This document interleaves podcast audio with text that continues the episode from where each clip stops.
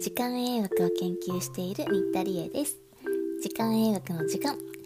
60回目までやってきました。皆様よくたくさん聞いてくださって本当にありがとうございます。えー、そうですね。前回のお話は論文をテーマに、え、話そうとした時にちょうど自分の論文が出たので、えー、それがどんな内容だったのかというものをお話ししました。昨日の内容では、まあ、その栄養素がどれが多かった少なかったっていう話だったんですけれどもじゃあそれが実際にどういうふうに私たちの体に働いているのかというところをちょっと今日は補足的にお話ができたらなと思っています。今までもね体内時計を後ろ倒しにしてしまうような栄養素とか食品もしくは逆に前倒しにできるような食品や、えー、食材栄養素みたいな話をしてきましたで、えー、今回の論文でよく出てきたのが、まあえー、カリウムとか食物繊維みたいなお野菜によく入っているような成分が多かったのを、え皆さんも記憶にあるかもしれません。で、え、その中でもですねおっと思った個人的に気になったもの2つ、え、今回はピックアップしたいなと思います、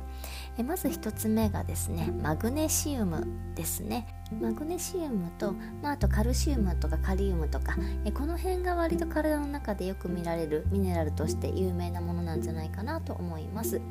カルシウムは割と骨とか歯とかそういった結構硬い部分によくまとまっていますけれども、え、私たちの柔らかい細胞の中生体の中に、え、入っているミネラルとしては割と、え、カリウムが一番多く細胞内液っていうところに存在していてその次がマグネシウムが多いよというふうに言われています。生体の中ではまあだいたいリン酸塩みたいな形とかで、えー、骨に沈着していることが多いんですけれどもそれ以外にも、まあ、マグネシウムの40%は筋肉とか脳とか神経にいるっていうふうに言われていますで。マグネシウムっていうのは結構大事な役割をたくさん持っています。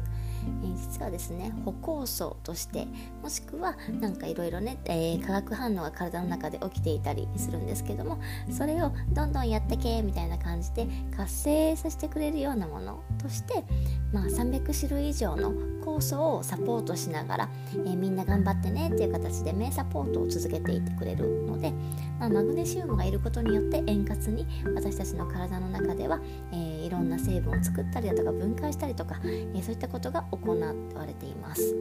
そしてまあその中でもね大事な工程というか、えー、働きの中の一つエネルギーを作るっていうのはねすごく大事ですよね。エネルギーは全ての活動のもとですしやっぱりエネルギーがないと活動もできないし、えー、私たちも考えたりできなかったり動いたりできないそもそもこの呼吸とかね、えー、そういったところもできないかもしれないしこの体温を保つことすら難しくなってしまうっていう基礎的なところですけれどもこのエネルギーを体の中で燃やしていく作っていくみたいなところにもマグネシウムはとっても大事な役割を果たしているというふうに言われています。その他ね体の中の栄養素の合成とか分解とか遺伝子の発現みたいなところとか神経とかにも関わるとかねもう言い出したらキリがないぐらいマグネシウムってなんて大事なんだっていう存在だったりするんですけれどもそんな働き者のマグネシウムちゃんの、えー、今回ですね体内時計にどう関わったのかっていうのを考察していくうちに私もねたくさんマグネシウムの働きについてむちゃくちゃいろんな文献を調べたりしたんですがもしかしたらこのインスリンとの関係性みたいなところがもしかして朝方とか夜型とかに関わってるんじゃないかなと思って今回の論文を書く時にちょっと掘り下げてみた部分だったりします。そう、えー、実はですね、まあ、10年以上前から言われていることではあったんですが実はマグネシウムってインスリンの働きを良くしてくれるそして、えー、糖の代謝を良くしてくれるっていう風に言われているんですね。なので糖尿病の人たちによかったらいいなみたいな研究が結構欧米を中心に、えー、されていたりするんですよね。で、えー、もちろんアジアとかでも、えー、されているんですけどもちょっとね日本とかアジアで行った研究では、まあ、マグネシウムをたくさん取った方が糖尿病にならないんじゃないかみたいなのをやってみたんだけれども、えー、意外とあんまり差がなかったというふうな結果には残念ながらなっていたりします。ただ、え単体でマグネシウムがインスリンの働きを良くするよってことは、まあ、間違いない、えことだったりするのでその辺はちょっと注目しておいてもいいんじゃないかなと思っています。そう体内時計にインスリンって関わるよっていうことも、え今までの話題の中でも何回か、え登場したことがあるかなと思います、え私たちはご飯を食べると、まあ、糖質主に、え、食べるとですね血液中に取り込まれていて血糖値が上がったりします。でそうするとですねインスリンっていうホルモンが膵臓から分泌されまして、え、コントロールをしていくわけなんですけどもこのインスリンスリンっていうものが体内時計の、えー、司っている、まあ、時計遺伝子っていうものがありますけどもこれに働きかけると言いますから割と連動が強いところだったりするんですよね。なのでインスリンが出ると、まあ、時計遺伝子が遅れてしまうみたいな夜だったらそうなんですよね。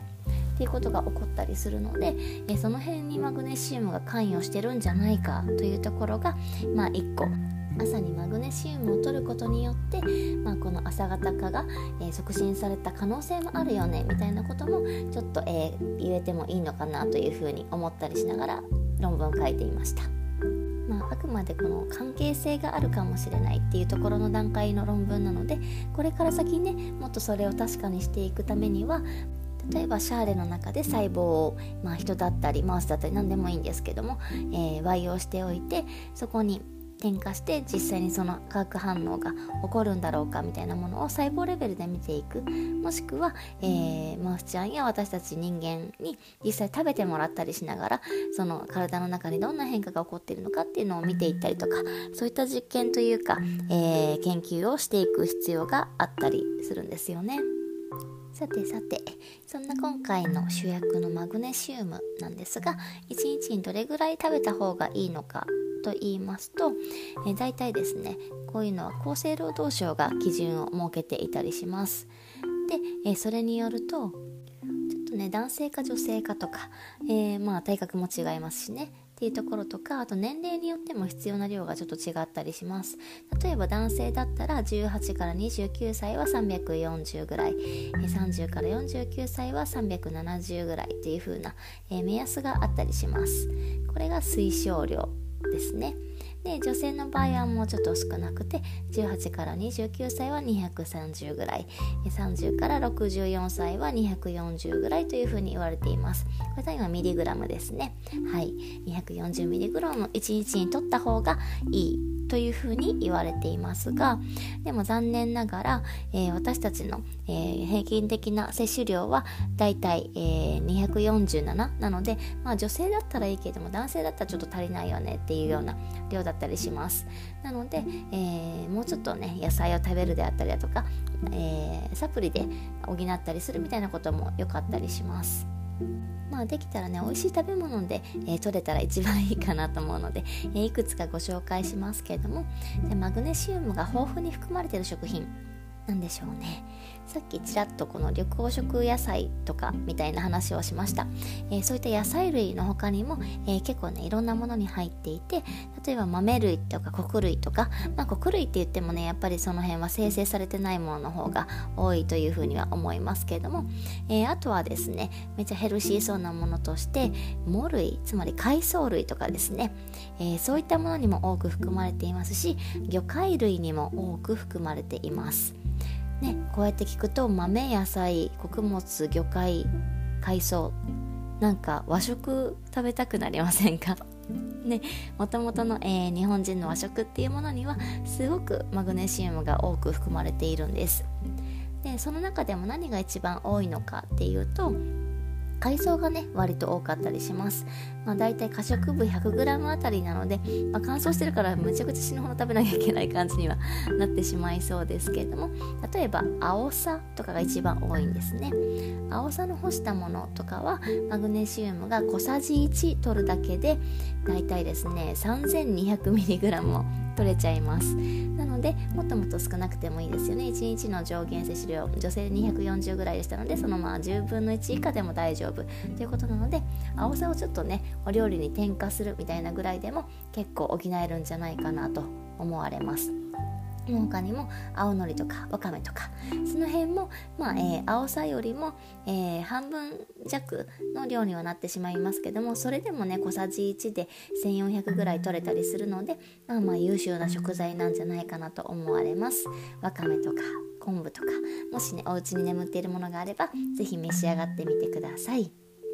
ということでですね、まあ、朝食でこうやって海藻類とか和食の朝食を食べていると割となんかマグネシウムもちゃんと取れるしいいんじゃないかみたいな感じに見えてきますよね。特に今回の私たちの研究は日本人の人たちにとっているアンケートから書いているのでやっぱりこの和食に関するようなところも、えー、すごく注目した方がいいんじゃないかなと思っています。自然とマグネシウムだったり、まあ、ビタミン K が取りやすいみたいなところが、まあ、他の国とは違って出やすかったっていうのは1個ポイントですね。